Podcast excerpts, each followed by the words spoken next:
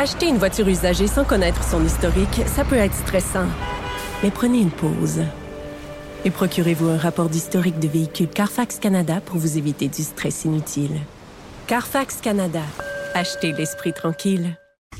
On se souvient en avril 2016, ou peut-être avez-vous oublié, mais en tout cas, on nous le rappelle ce matin, qu'il y a eu la publication des Panama Papers. Ça, c'était le résultat d'une fuite de 11,5 millions de documents euh, du cabinet panaméen Monsac Fonseca.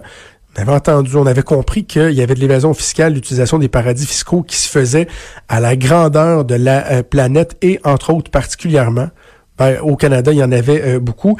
On avait l'impression que depuis ce temps-là, il y a des choses qui étaient pour changer, mais ce matin, dans le journal de Montréal, journal de Québec, sous la plume de Christopher Nardi, on apprend qu'au Canada, il se passe pas grand-chose. Seulement 12 des 900 Canadiens ou des entreprises qui avaient été identifiées dans les paradis fiscaux ont été euh, sommés de remettre de l'argent au fédéral et il n'y a pas encore un sou qui a été récupéré. Pour en parler, on va aller rejoindre Alain Deneau, qui est philosophe, mais qui est également l'auteur de plusieurs essais qui touchent les paradis fiscaux, Noir Canada, Offshore, Paradis sous terre, Paradis fiscaux, la filière canadienne. Bref, euh, il connaît bien bien ça. Hâte d'entendre ce qu'il a à dire sur ce qu'on a appris ce matin. Bon midi, Monsieur Deneau. Bonjour. Euh, peut-être, si vous voulez bien, euh, revenir euh, avec moi trois ans en arrière et nous rappeler les grandes lignes du scandale des Panama Papers. Ben, on sait que le consortium de journalistes d'enquête, le consortium international, a eu accès à une banque de données formidable, éventant le secret euh, bancaire concernant un grand nombre de clients de la firme euh, euh, Mossack Fonseca. Mossack Fonseca, ouais. Et, et qu'il y avait donc des ressortissants canadiens dans cette liste-là. On sait aussi que ce scandale, ou en fait cette fuite majeure qui constitue qui est assez nouveau dans le journalisme contemporain, c'est-à-dire euh, euh, une, un scoop international, hein, une primeur internationale. Plusieurs médias en fait s'entendent pour divulguer les informations le jour même en adaptant leur couverture aux, aux, aux citoyens de leur pays respectifs. On sait que cette, cette révélation-là s'inscrit dans une suite de révélations. Il y a eu avant le LuxLeaks, le SwissLeaks, les offshore Leaks, les Paradise Papers qui ont suivi.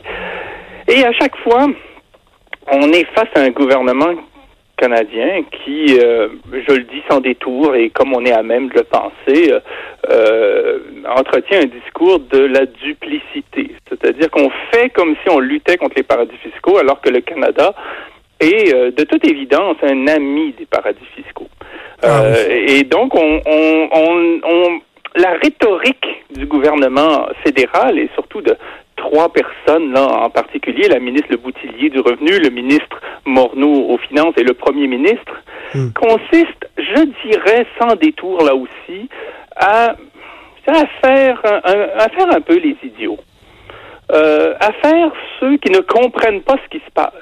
Je vais l'expliquer en des termes très simples. Le problème de l'évitement fiscal, et de l'évasion fiscale. Et c'est peut-être pour ça d'ailleurs qu'on a on n'est pas allé chercher encore un dollar là dans, dans cet enjeu-là. Le problème de l'évitement fiscal, c'est qu'il a été légalisé.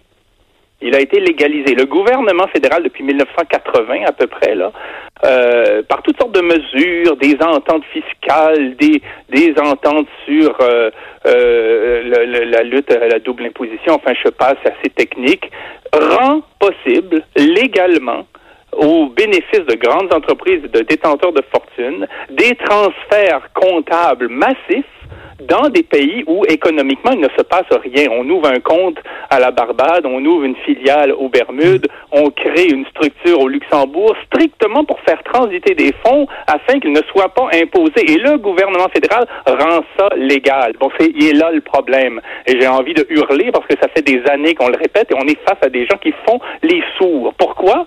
Parce que tout ce qu'ils nous disent, eux, d'une manière un peu monologique, là, c'est un vieux disque qui commence à grincer.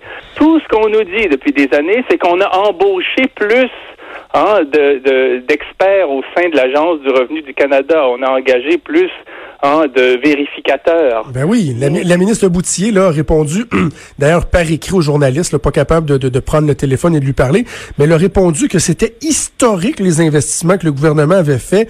On parle d'un milliard au cours des trois dernières années pour la lutte à l'évasion fiscale. Ils disent avoir embauché plus de 1300 vérificateurs. C'est bien beau, mais les résultats, ils sont où? Ben, déjà, on est en deçà des coupures au sein de l'agence qui ont été effectuées par le gouvernement précédent de Harper. Donc, on est à peine dans un rééquilibrage. Donc, il n'y a pas de quoi euh, pavaner quand on prétend vouloir replâtrer, hein, euh, euh, en quelque sorte, euh, reconstruire hein, sur le, les ruines de, de l'autorité politique précédente. Euh, mais l'enjeu, il n'est pas dans le fait d'embaucher des vérificateurs, puisque la loi rend légal ce qui pose problème. C'est exactement comme si demain matin, on abolissait les limites de vitesse sur les autoroutes, mais qu'on disait aux gens, rassurez-vous, il y aura plus de patrouilleurs. Oui, mais les patrouilleurs n'ont plus autorité pour faire valoir une interdiction, puisqu'on a rendu légal la chose, on a fait sauter les contraintes. Et c'est exactement ce qui se passe dès lors aujourd'hui que vous gérez un grand groupe Hein, dans un domaine industriel ou commercial. Vous avez des clients à l'étranger, vous avez des comptes ici, ailleurs. Il est très facile de faire transiter des fonds à la Barbade pour prétendre avoir eu une activité là, avoir payé des impôts à hauteur de 0,25% ou 1% et de rapatrier les fonds ensuite au Canada en disant euh, ben, j'ai déjà payé des impôts à la Barbade, 1% c'est épouvantable, vous n'allez pas m'imposer une deuxième fois sur le même capital. Et c'est des trucs comme ça, des échappatoires qui ont été pensés, conçus, élaborés par les différents gouvernements fédéraux depuis plusieurs décennies qui entraîne le problème. C'est pour ça que vous avez aujourd'hui, parmi les destinations où investissent, en guillemets, le plus les entreprises canadiennes, euh, euh, euh, parmi les, les dix premiers pays, par exemple, euh, euh, davantage de paradis fiscaux que d'États traditionnels. Vous, allez, vous avez le Luxembourg, évidemment la Barbade, les Bahamas, les Bermudes, Hong Kong, et ainsi de suite. Qu'est-ce que vont faire les grandes entreprises là-bas? C'est pas investir dans, je ne sais trop, un savoir Non, c'est pas du développement économique, là. Non, exactement. C'est strictement comptable. Et donc, le gouvernement fait tout le temps semblant de ne pas comprendre que l'enjeu est législatif et politique. Il n'est pas technique. Il n'est pas non plus criminologique. C'est pas un l'affaire, c'est pas d'aller pincer deux trois fraudeurs. Il y en a toujours. Hein. Je dis pas que la fraude est un problème euh, à négliger, mais outre le problème de la fraude, l'enjeu principal, c'est celui de la légalisation d'une escroquerie. Et c'est absolument fondamental parce qu'après, pourquoi il n'y a plus de livres dans les bibliothèques scolaires? Pourquoi est-ce qu'il y a de la moisissure dans les écoles? Pourquoi est-ce que les, les, personnes âgées mangent euh, euh, de la nourriture qu'on voudrait pas pour son pire ennemi? Pourquoi est-ce que l'État est pas capable d'entretenir le système routier? Ben, c'est parce qu'il n'a plus d'argent. il n'a plus d'argent. Pourquoi? Parce qu'il va pas le chercher là où il est. On a des entreprises comme Google, Amazon, Monsanto et d'autres, des grands groupes. Hein, J'ai pas besoin de faire une liste à l'infini, mais à peu près tous et, euh, ont des, euh, des, des, structures offshore à leur disposition et peuvent éviter une grande partie de leurs obligations fiscales. Et c'est un problème de société, c'est un problème politique. Mais on fait comme s'il était technique, ce problème. Mais le pire, M. Deneau, c'est que justement, lorsqu'on constate qu'il manque de fonds, qu'il manque d'argent, euh, au lieu d'aller vers le, le, la solution qui serait la plus évidente, donc de resserrer les réglementations et tout, on fait quoi? On se tourne vers le contribuable. On en demande toujours davantage au contribuable qui, lui, doit respecter les lois, qui, lui, va se faire taper sur les doigts si euh, il paye pas en temps à Revenu Canada ou s'il fait euh, quelques quelques gestes euh, répréhensibles qui soient, alors que les grands de ce monde, eux, peuvent agir en, toute impunité. En effet, le climat, vous avez tout à fait raison, il, se s'établit entre, d'une part, les grandes entreprises, les grands détenteurs de fortune, et d'autre part, la classe moyenne, les prolétaires, disons-le comme ça, euh, et les PME, qui sont souvent captives. Bon, euh, et le problème, c'est qu'on sème, euh, on, on, on, développe un discours trompeur auprès des parce qu'on amène les gens à dire on paie trop d'impôts, c'est donc que l'État fait pas son travail, puis c'est peut-être même qu'on n'en a pas besoin. Alors que le problème, si on paie trop d'impôts par rapport à, euh, au, prorata de son, euh, son poids dans l'économie générale, c'est parce qu'on compense pour les grands groupes qui ne paient pas leur juste part. Hein, c'est pas parce que l'État fait nécessairement mal de son travail. Cela dit, on peut le critiquer après coup, j'ai rien contre. Mais c'est pas mm. nécessairement que il est vorace, euh, il est opulent, et on vit au-dessus de nos moyens. C'est pas ça la question. Il faut voir qu'on est face à une série de conséquences liées au transfert d'actifs dans les paradis fiscaux par les grands groupes. Hein.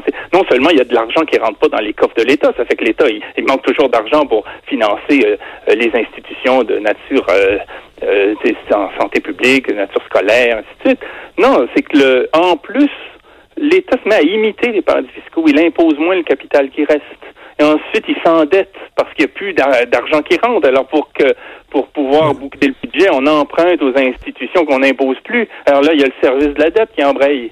Et on est pris dans une spirale infernale. Si on pouvait être responsable sur ces questions-là et franc, faire preuve d'honnêteté, on essaierait de régler les problèmes à la source on modifierait un certain nombre de, de, de lois, un certain nombre de règlements, on reverrait un certain nombre d'ententes internationales et les entreprises feraient ce qu'elles faisaient avant les années 80, elles paieraient leur juste part, elles resteraient ici, elles font de l'argent ici, les clients sont ici, leur activité est ici, les richesses naturelles sont ici, elles resteraient ici, mais elles paieraient leur juste part, elles feraient peut-être un peu moins de profit, mais les fonds qu'elles verseraient sur, sur un mode fiscal bénéficieraient à l'ensemble de la collectivité.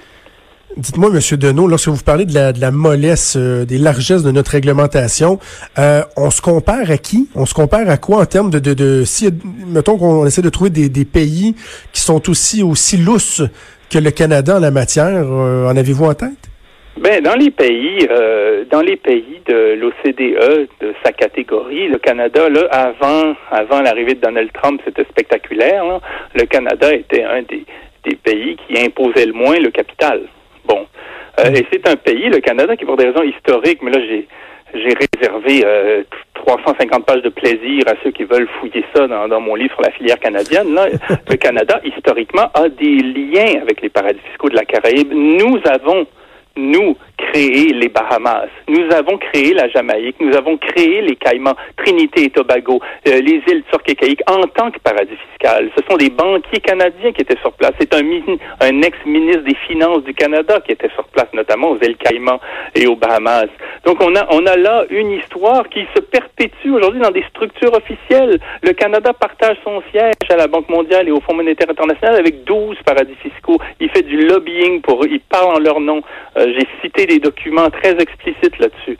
Donc, on, a euh, ce discours de duplicité dont je parlais tout à l'heure. C'est-à-dire que d'une part, on fait comme si on était contre les paradis fiscaux, alors que d'autre part, on les rend fonctionnels, on les rend accessibles aux détenteurs de capitaux d'ici et, euh, euh, on les, on les élabore même historiquement et même toujours aujourd'hui, on établit des liens diplomatiques favorables avec eux. Je me souviens, euh, Monsieur Deneau, en 2017, la ministre Le Boutillier avait euh, fait une déclaration qui m'avait jeté en bas de ma chaise, parce que je veux, qu'on parle de la, volonté réelle euh, du gouvernement de changer les choses. Il y avait un sonneur d'alerte, probablement que l'histoire va vous dire quelque chose, un sonneur d'alerte qui, entre autres, permet aux États-Unis de euh, récupérer, que, au fisc de récupérer, je pense que c'était des centaines de millions, voire des milliards de dollars et il avait euh, offert sa collaboration au gouvernement canadien parce qu'il y avait une information aussi qui pouvait aider le gouvernement canadien. Et la ministre Le Boutier avait dit, on a une ligne de dénonciation, on l'invite à appeler la ligne, il y a des gens qui vont l'écouter, alors qu'il y a des parlementaires qui disaient, ben voyons, on devrait le recevoir, cet homme-là, en commission, le recevoir à huis clos s'il faut, mais bref, essayer d'aller chercher cette information-là pour récupérer de l'argent je, trouvais ça tellement scandaleux comme déclaration que je m'étais dit, est-ce que vraiment il y a une volonté réelle de changer les choses? Mais pas certain. Euh, je pense qu'on doit cette, euh, cette recherche à votre euh, collègue François Cloutier. C'est une recherche qui a été faite effectivement chez vous. Il y en a d'autres qui ont été faites à Radio-Canada. Il y a des équipes d'enquête qui régulièrement, et c'est pour ça que je montre que c'est pas un cas isolé, là, régulièrement, il y a des journalistes chez vous ou ailleurs qui montent qu'il y a, non pas chez les fonctionnaires qui essaient de faire leur travail, mais quelque part dans, dans la chaîne hiérarchique, hein, il y a euh, quelque chose qui s'apparente à euh, une forme de blocage politique quand vient le temps hein, de euh, vraiment de traquer la fraude, parce qu'il y a tout le problème dont je parlais tout à l'heure de la légalisation, mais parfois il y a vraiment des fraudeurs au vu de la loi telle qu'elle est écrite aujourd'hui. On pourrait citer ce cas-là où effectivement le gouvernement du Canada refuse d'avoir une patate chaude parce qu'il veut pas composer avec elle. Ça supposerait se retourner contre euh, peut-être contre des des, des, des, acteurs de premier plan de, de l'establishment financier, donc le parti au pouvoir est proche. Je ne sais trop, je spécule, mais on se demande pourquoi. Et c'est la même chose avec les les les clients de la firme KPMG qui ont été pincés par l'Agence canadienne du revenu à l'île de Mans à euh, littéralement là euh, euh, dissimuler des fonds au fisc. Et qu'est-ce qu'on a fait quant à eux? Est-ce qu'on s'en est servi comme un exemple pour dire, voyez, le Canada est sérieux, on a attrapé des gens, regardez ce qui se passe quand on attrape des gens, il va vous se passer la même chose avec vous et vous et vous si vous faites la même chose et qu'on vous attrape? Non. Au contraire, on a envoyé un contre-exemple, on a négocié à la baisse. Mm. Aucune trace dans les dossiers personnels des intéressés. Aucun, euh, aucune pénalité. Euh, on a même négocié à la baisse les intérêts et on a demandé ce qui était dû. Alors le message qu'a lancé le Canada, c'est de frauder tant que vous voulez. Si on vous attrape, au pire, vous allez seulement payer vos impôts. C'est aberrant. C'est décourageant. Heureusement, il y a des gens comme vous qui, euh, qui tentent de faire éclater la vérité. Espérons qu'à un moment donné, les choses vont changer. Alain Deneau, merci beaucoup de nous avoir parlé ce midi. Je vous remercie. Au revoir. Merci beaucoup, Alain Deneau, philosophe et auteur de plusieurs livres qui parlent des paradis fiscaux, entre autres, de l'évasion fiscale. L'homme dont je parlais, c'est Brad Birkenfeld, qui lui était au cœur d'un scandale planétaire qui est en lien avec les, les, paradis fiscaux. Et euh, il a offert son aide à l'Agence du revenu du Canada en disant hey, je vais y aller, moi je peux vous aider. J'ai aidé les États-Unis à récupérer des centaines de millions avec l'information que je possédais. J'en possède aussi sur ce qui se passait au Canada. On parle d'une fraude là, de quelques 7, milliards de dollars qui avait eu lieu au, au Canada. Et lui disait pouvoir aider. Et quand on lui a demandé à M. Birkenfield, est-ce que le Canada vous a déjà appelé pour collaborer, le fisc canadien, il a dit en 10 ans, euh, j'ai jamais eu aucun appel du Canada. Et pourtant, il a aidé le, gouvernement américain. Et comme je disais, la, la, la, scintillante ministre du Revenu national, Diane Leboutillier, avait dit, bon, ben, il y a une ligne de dénonciation. Et devinez qu'est-ce qu'elle avait dit également comme, argument? Hein? Euh, pour répondre aux gens qui disaient que le gouvernement restait les bras croisés. Ben oui, elle avait dit qu'il y avait des sommes records d'un milliard qui avaient été investies. Ça, c'était il y a deux ans. Elle nous a servi le même baratin ce matin, mais le résultat est le même. Finalement, il se passe absolument rien. Bougez pas, on revient dans quelques minutes.